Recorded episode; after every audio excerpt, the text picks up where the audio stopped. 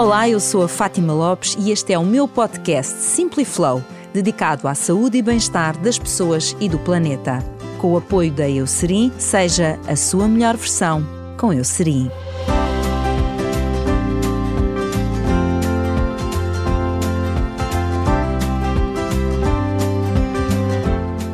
És feliz no teu trabalho? É o tema deste episódio com Cassiana Tavares. A minha convidada trabalha no contexto organizacional desde 2005, sendo atualmente consultora na área do trabalho, investigadora em segurança e saúde ocupacionais e docente em formação avançada para profissionais de saúde e executivos. Na área clínica, especializou-se no acompanhamento de transtornos emocionais e na recuperação de burnout. Tem um livro fantástico que se chama A Bíblia da Carreira, que eu aconselho toda a gente a ler e que também nos vai servir de inspiração para esta conversa. Olá, Cassiana. Olá, Fátima. Que bom ter-te aqui para nós falarmos sobre estas questões do trabalho. E eu queria começar por te perguntar se, teoricamente, e sublinho teoricamente, qualquer pessoa consegue responder à pergunta: És feliz no trabalho? E começamos com uma pergunta traiçoeira. Então.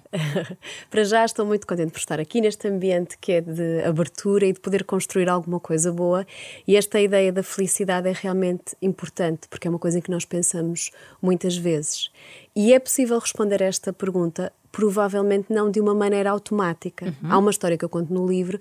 Os meus sogros viviam em Londres, eu ia muitas vezes vê-los e no, no chão está escrito olhar para a esquerda, olhar para a direita nas passadeiras, porque o sentido do trânsito no Reino Unido é diferente. E eu fui visitá-los talvez 12, 13, 14, não sei quantos anos seguidos, até perceber que estava escrito no chão. Porque é uma coisa que está ali e que não estava a chamar a minha atenção. E a maneira como nós vivemos a vida e o trabalho está pegada a nós. Então nem sempre é fácil nós conseguirmos chegar a esta conclusão. Porque precisamos de nos fazer perguntas e de ter conversas e de olhar para dentro de nós, o que nem sempre é fácil. Nem é uma tarefa fácil. Ou agra agradável. Mas, mas é? a tendência das pessoas, quando alguém pergunta és feliz no trabalho, é prontamente responderem ou alguém fica ali, não sei muito bem, às há, vezes sim, às vezes não. Há muito não sei. Ok. Um, quando eu estou com a minha equipa de psicólogos e estamos a, a treinar um, os, as técnicas que devemos usar, a metodologia de fazer perguntas, os nossos protocolos clínicos, então é interessante que uma das questões que incomoda mais é ouvir não sei no início, os silêncios, mas é absolutamente natural, porque às vezes nós sabemos, mas não sabemos pôr em palavras. Uhum. Então há muitas pessoas que respondem não sei. Eu também já respondi muitas vezes não sei. E eu também. E uh, outras pessoas que respondem uma coisa que também me assusta muito, esta sim, que é o meu trabalho não, não significa nada para mim. Eu não sou feliz, trabalho porque preciso. Um desligamento grande do trabalho, de um propósito de vida, de sentir que estás a fazer alguma coisa claro. que gostas, que interessa a ti, que interessa aos outros. Mas antes de irmos a estas questões mais específicas do diagnóstico, pode acontecer uma pessoa ser infeliz no trabalho e não ter consciência disso? Da minha experiência clínica e, e da minha experiência como consultora, nós podemos ser, uh, estar infelizes em muitas áreas da nossa vida, inclusive do trabalho, e não percebermos isso muitas vezes. Ou seja, estás ali em piloto automático, fazes Isso. diariamente, mas como não questionas nada, é como se não sentisses, estivesses meio anestesiado é quando é que isto começa a ter significado? Quando nos começa a incomodar de alguma forma. E o incomodar pode ser estar irritado com os outros, pode ser uh, um enfado que aparece noutras áreas da vida às vezes e, e, que não necessariamente no trabalho. E com isto não queremos agora pôr as pessoas em alerta de que eu posso estar infeliz no trabalho e, e não sei, porque isto não é uma régua, não é uma régua. Em psicologia nós não queremos tanto normalizar ou não normalizar as coisas. Eu até já estou um bocadinho às vezes cansada de ouvir esta expressão na claro. psicologia. Interessa-nos mais é entender para aquela pessoa individualmente. Sim. O que é que aquilo significa? Se agora está a picar ali qualquer coisa, se eu dou comigo a chegar a casa sempre irritada, se eu dou comigo a perder o interesse até de estar com os outros. Se ao domingo à noite já estou um bocadinho oh. com um oh. espírito diferente, porque é domingo à noite. Quantas vezes eu escuto quando é hora do almoço, ao domingo, e eu já sei o que vem aí. Então são algumas evidências, umas mais ligadas ao trabalho, outras mais ligadas ao nosso humor, por exemplo, que nos podem mostrar que não se calhar não usaríamos esta palavra da felicidade, mas que eventualmente estamos a perder um bocadinho o O gosto será? Sim, o, ou o controle do nosso trabalho, da nossa carreira, uhum. da orientação que lhe queremos dar, estamos-nos a deixar ir. Uh, eu já eu percebi, não só pelo teu livro, mas também por aquilo que vou lendo e ouvindo do, do teu trabalho, que é muito importante para respondermos a esta pergunta de és feliz no trabalho, é importante saber fazer perguntas, uhum. é importante fazer um trabalho de questionamento. Por onde é que tu começas estas, uh, no fundo, a colocar em cima da mesa estas questões que nos permitem ajudar alguém a perceber em que situação se encontra presentemente, antes de depois passarmos, pensarmos o que é que a pessoa poderá fazer mais para a frente? Quando a pessoa já chega até mim, normalmente há uma pergunta tão simples que é o porquê que está aqui.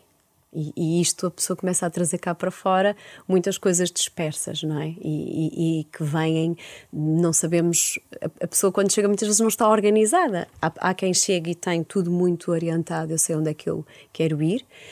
Há pessoas que estão num estado mais de difusão, só estão incomodadas. Para a pessoa que está sozinha e eventualmente nos está a ouvir, pode começar a fazer-se a pergunta de um, o que é que me está eventualmente a incomodar agora, naquilo que eu faço. Um, até aqui aquilo que eu fiz era aquilo que eu queria ter feito, onde eu estou agora, eu estou a fazer aquilo que realmente serve a minha vida, seja em função das minhas necessidades, seja em função daquilo que eu gosto de fazer, porque, parênteses, há uns dias em consulta, uma pessoa, não interessa se é um homem ou uma mulher, dizia-me: Não estou realizado no meu trabalho, esta pessoa dizia isto, mas eu não quero deixar o meu trabalho, quero encontrar outra coisa cá fora. Já estou aqui a pôr uns braços, mas às vezes há quem se realize assim, em termos de interesses. Mas há perguntas que são importantes. Então, se está a servir as minhas necessidades, se eu estou a gostar do que eu faço, se eu estou alinhada em termos de valores, que é uma coisa que mexe connosco, quando às vezes estamos num trabalho, começa a propor-nos coisas que, do ponto de vista de ética, não é o que nós queríamos, ou da maneira como preferimos viver a nossa vida. Se já temos uma certa idade ou não algo, gostamos de começar a partilhar há espaço? Então, são algumas perguntas que nós podemos ir fazendo a nós próprios para percebermos se estamos no sítio em que queremos ou deveríamos estar. Uma das questões que tem a ver com o porquê é que eu estou neste trabalho, não é? E onde as pessoas vão respondendo por que razão é que se mantêm ali, um, esta pode ser uma pergunta difícil. Uhum. Ou seja, o porquê é que eu estou aqui? Porquê é que ainda permaneces aí? É uma, uma questão crucial, Cassiana, que é importante responder para depois é. tu poderes desenvolver outras. É, é importante. Porquê é que te mantens? Porquê é que estás aqui? Nós somos motivados a alguma coisa, sempre. Uhum. No livro, eu conto, e eu farto-me dar este exemplo, adorava perder X quilos, mas também gosto de chegar ao final do dia, conversar com o meu marido, beber um copo de vinho tinto, uma fatia de, de um bom pão português, com ah, é um queijinho bom, em é um cima. É? Então eu quero perder peso e quero comer.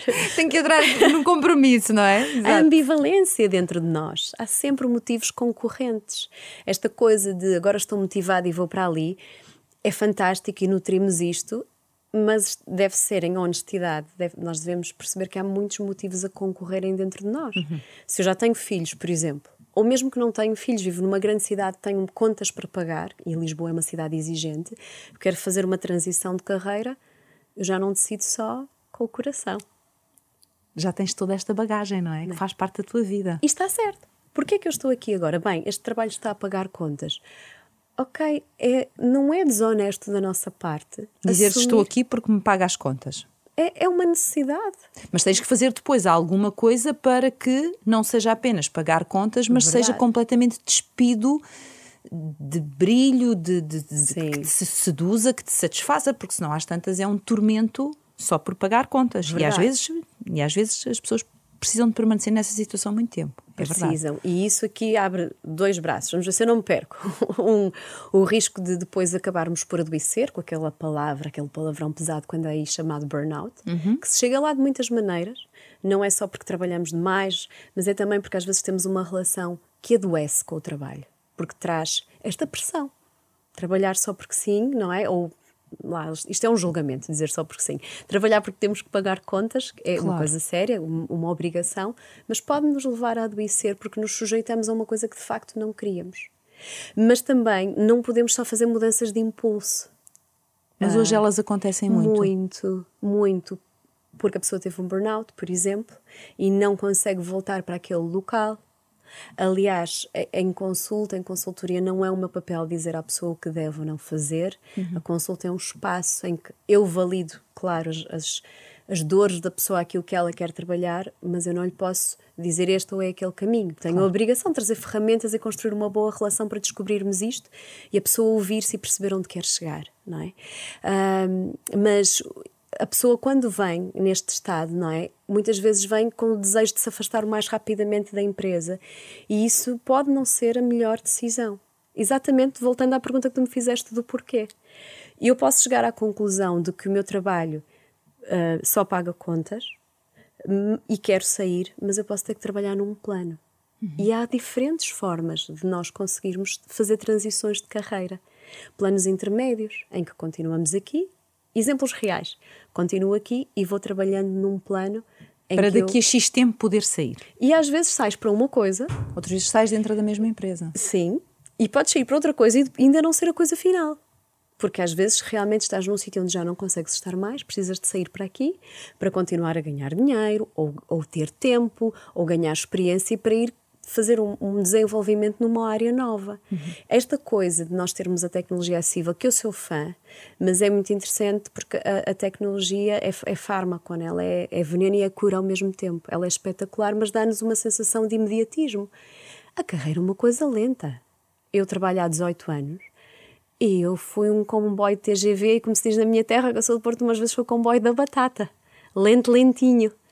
Para poderes crescer em áreas. Então, para quem nos esteja a ouvir e esteja com esta preocupação, porque é que eu estou aqui e, e se calhar já não estou totalmente aqui, é possível construir não tem que ser impulsivo, não é? Não tem que haver essa pressa, não é? Essa urgência, porque eh, essa urgência às vezes até pode, eh, não sei se isto faz sentido o que eu vou dizer, mas até pode denunciar que tu não. Imagina uma pessoa que teve um burnout e que regressa eh, à empresa. Às vezes isto não está totalmente trabalhado e tu simplesmente queres um afogador, queres sair dali. Uhum. Quando o cenário até pode ter-se alterado no espaço de tempo pode. que tu não estiveste lá, não é? Esta empresa pode não ter já o mesmo líder ou aquela equipa pode estar gerida certo. de uma outra maneira, ou ter recebido um projeto que, entretanto, se torna desafiante e os anteriores que tu tinhas não era. Ou seja, como as organizações são dinâmicas, pode ter havido alterações que façam com que agora tenhas mais felicidade Sim. naquele local. Tu disseste isso e a minha mente ficou iluminada, porque eu trabalho principalmente com executivos, consultores profissionais de saúde. E, e muito do meu trabalho, nos últimos anos principalmente, começou a, a estar ne, neste registro.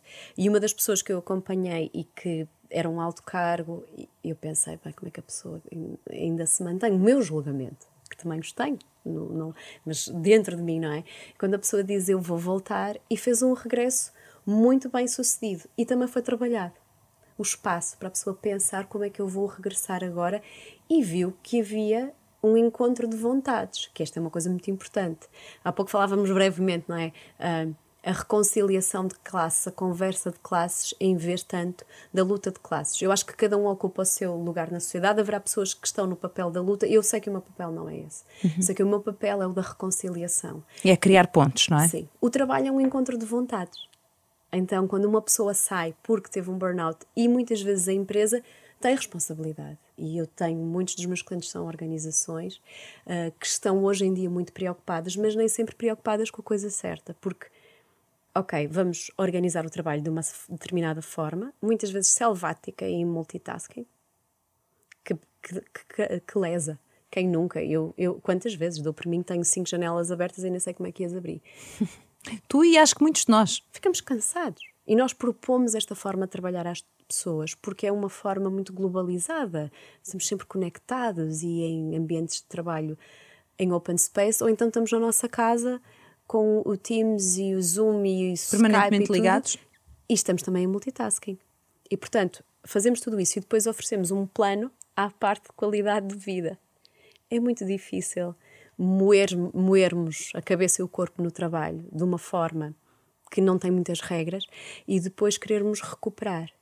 E há organizações que começam a perceber isto. Então, esta pessoa que eu acompanhei, e que foi um caso interessantíssimo, quando regressou, veio ocupar um papel na organização que é exatamente de qualidade do trabalho, para que as pessoas não venham a passar pela mesma coisa que esta pessoa passou. Algumas empresas até já têm uma figura, eu agora não me lembro o nome exato, mas uma figura ligada à felicidade, é uma espécie uhum. de gestor de felicidade, ou no fundo é alguém que está atento dentro da organização para perceber o que é que é necessário fazer dentro daquela empresa para que as pessoas se sintam melhores, para que as uhum. pessoas se sintam bem, para que as pessoas tenham vontade de trabalhar, que se sintam reconhecidas, que se sintam valorizadas. E é como se fosse uma pessoa que anda ali com a antena ligada o dia uhum. todo e que vai propondo soluções. Isto é um passo mais mais à frente ou não? Se for casado com o trabalho, voltando ao que estava a dizer anteriormente, se as condições do trabalho, a maneira como ele está organizado, como ele está proposto, nomeadamente quais são os objetivos, quais são as tarefas, quais são os recursos. Imagina que temos esta figura e ela vê que eu e tu estamos desanimadas e vamos a ver, a empresa mudou o sistema operativo, nada funciona como antes e as pessoas ficam um ano a boiar porque há imensas não conformidades. E somos gestoras de equipa, vamos pensar, e a nossa equipa passa o dia a inundar a nossa uh, conta Teams, não é? O, o, nosso chat, a dizer ajuda-me, ajuda-me, ajuda-me porque isto não funciona. E tu não tens forma de ajudar? Ah, impossível, se tens uma equipa de 100 pessoas, a tua vida está durante um ano, é aquela, mas como gestor que é normalmente, uh, hoje vamos trazer aqui algumas coisas, espero, espero que as empresas continuem a gostar de mim, mas quem está no meio da organização é que normalmente paga as favas, não é?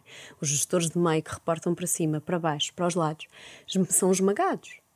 Se formos ver, são aqueles que até mudam muito frequentemente nas organizações. Mas muitas vezes sentem-se com poucos recursos para o fazer. Tens muito pouco tempo, tens. E estas decisões que a empresa toma, se a pessoa da felicidade andar à volta delas, acaba por só estar na foz e, e nós precisamos trabalhar a montante e com as pessoas. Claro. Olha, está aqui este. Está a haver muito problema, muitos problemas neste sítio. Porquê? O que é que mudou aqui? Quando vamos a ver, é uma coisa que é relacionada com o trabalho.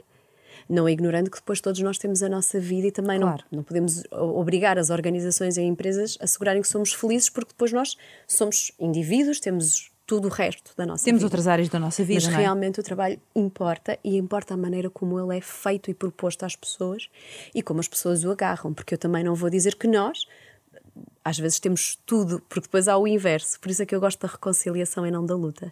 Temos as organizações que oferecem tudo e às vezes têm dificuldade em agarrar pessoas que estão interessadas naquele modelo. Então, eu acho que há um bom caminho a fazer nesta ideia da conversa. Sim, e de encontrar aqui um equilíbrio. Uh, uh, no teu livro tu falas nas, uh, enfim, na influência que existe na, na, forma como na influência de vários fatores na forma como nós vivemos a nossa profissão. por exemplo, as condições do próprio trabalho, os recursos, os processos. Ou seja, há aqui vários pontos que eu gostava que tu falasses, Cassiana, porque acho todos eles importantes. Ou seja, a forma como eu vivo a minha profissão tem muito a ver com a forma como não só o trabalho está organizado, como ele é dirigido, como as condições que me dão para o fazer, tudo isso tem que ser tido em conta. Tem. E é exatamente o seguimento do que estávamos. Há um caso que marcou muito a minha vida. A pessoa chegou à consulta e não conseguia. As primeiras consultas não conversava, chorava. Era um caso de burnout, de uma pessoa ligada ao, ao ensino, no primeiro ciclo, uh, numa, numa escola que agrega crianças com, com NES, com necessidades educativas especiais, uma turma mista com vários níveis de ensino, que tens o primeiro, o segundo, o terceiro e o quarto. Uh, uma pessoa extremamente metódica, que queria oferecer o melhor e, portanto, tinha que preparar conteúdo de primeiro, segundo, terceiro, quarto, avaliá-lo com um, um, grande nível de esforço, usando todo o tempo livre, inclusive fins de semana e noites. E não chegava. E não chegava. E depois a distância, o facto da escola não ter um computador que funcionasse uh, com ligação à internet adequadamente. Então tinha só dificuldades. Todo, era só na, e a pessoa quando chega dizia eu acho que vou deixar o ensino.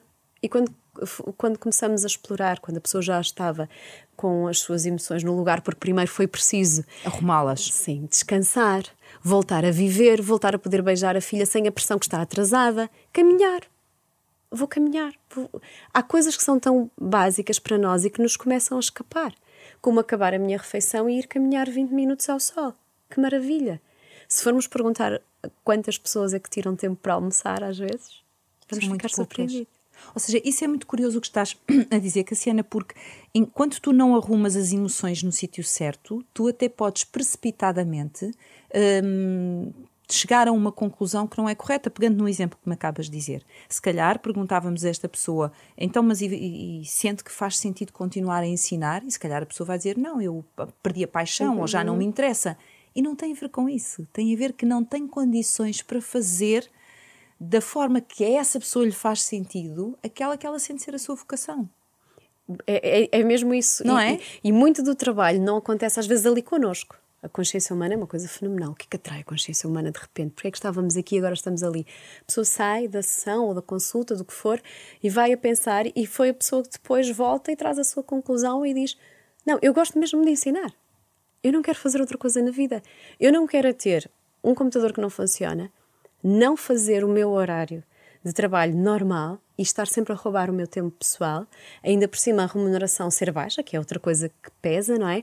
Então, a partir dali, foi pensar num plano de como é que ela gostaria de viver e trabalhar e trazer as coisas para dentro desse limite. E lá está a negociar uma coisa, que era o padrão do, da maneira como o trabalho deveria ser executado porque não era realista, primeiro, segundo, terceiro, quarto naquele registro. Mas depois, nesse caso, tu tens que fazer entender quem te contrata de que isto não é execuível. É tão interessante que quando as coisas começam a sair cá para fora e tu te ouves falar em voz alta, as conclusões a que nós somos capazes de, de, chegar quando dizemos uma coisa em voz alta. E nós sabemos isto às vezes da forma errada, que é estar numa festa e dizer uma coisa que achamos que foi não devia ter dito isto. E depois vamos para casa, ai bolas, e agora o que é que. Não é? Porque nós ouvimos-nos dizer em voz alta. Então, e se nós fizéssemos isto para o bem?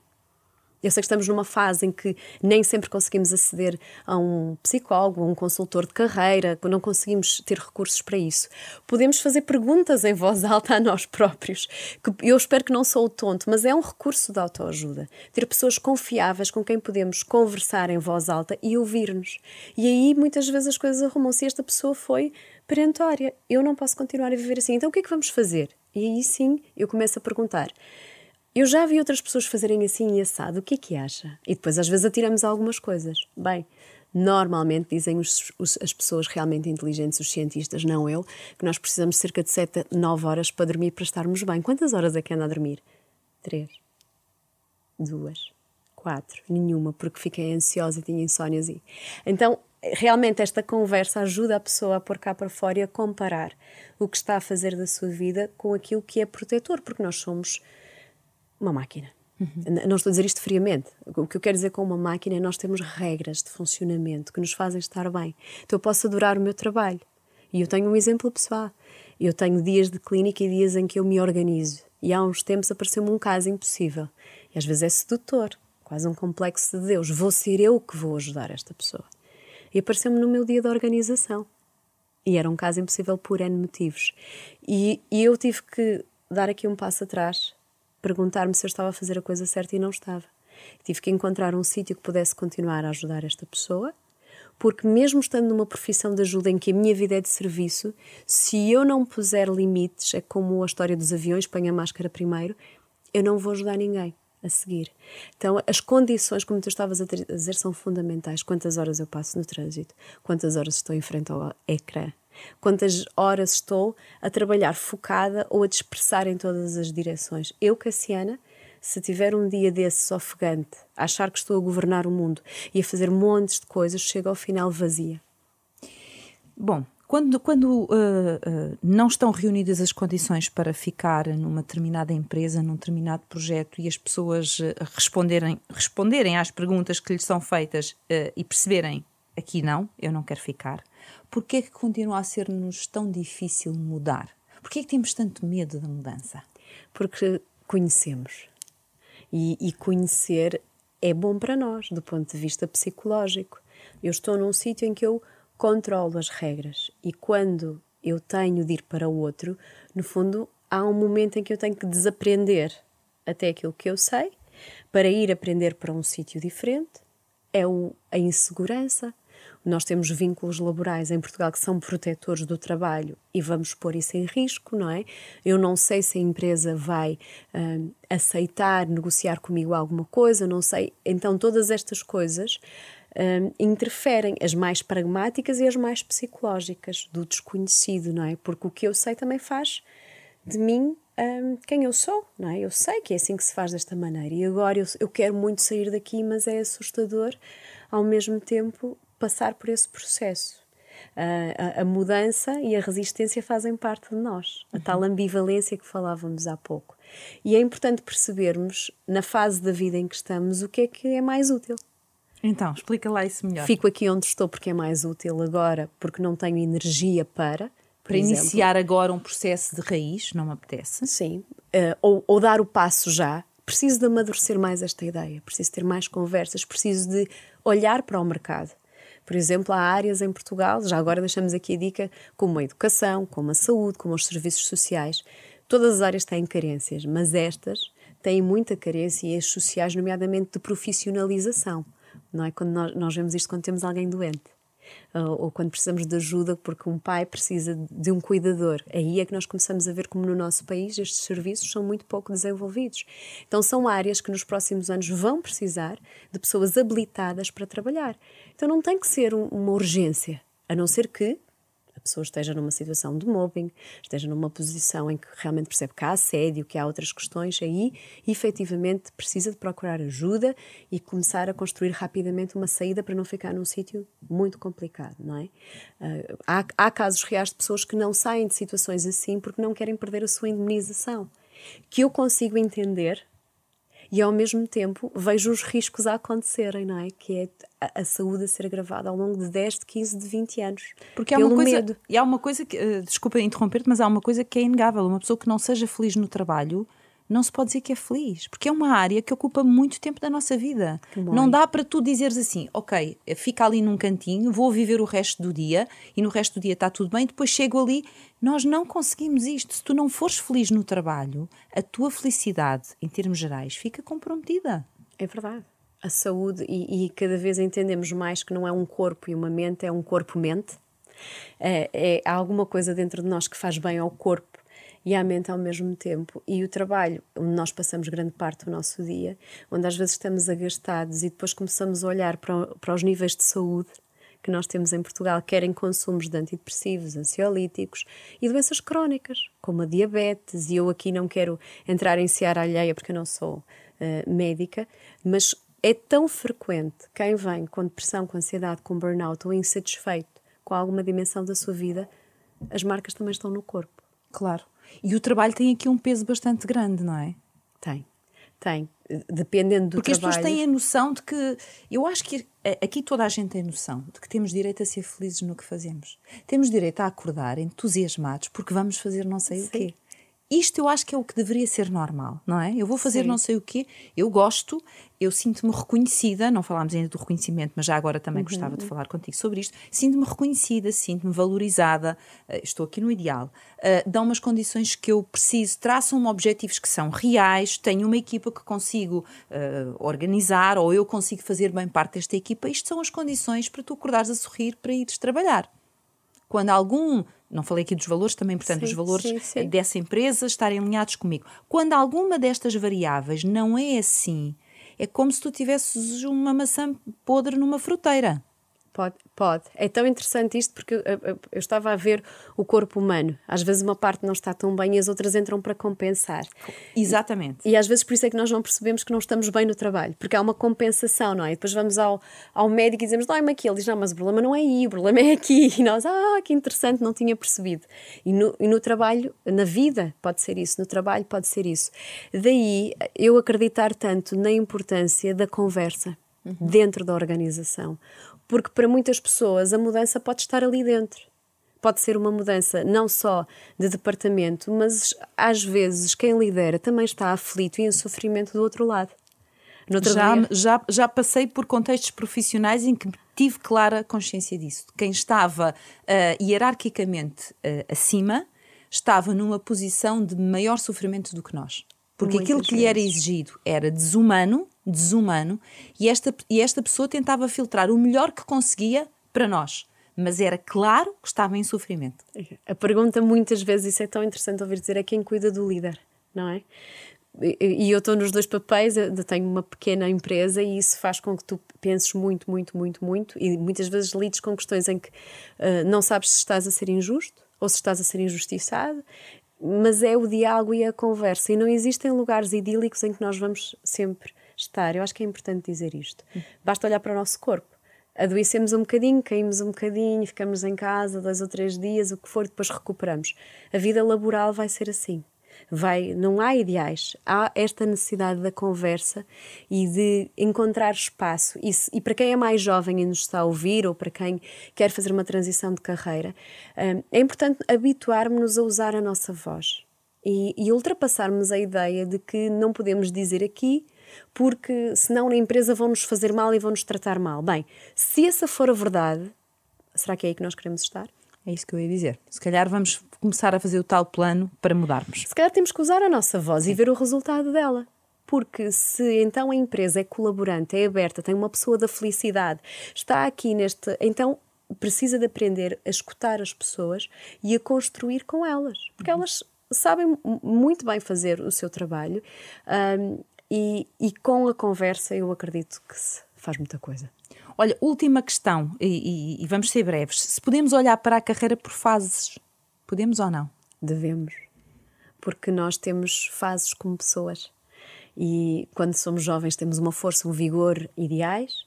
Quando estamos a chegar ali à, à maturidade do meio da vida, as coisas surgem-nos de outra maneira. Se tivermos tido filhos ainda antes disso, temos o lidar com isso. E eu tive cinco filhos e tive que entender que os tempos não fazem de mim menor por ser mãe, por ser mulher, mas são os tempos naturais da vida, eh, assim como as estações do ano.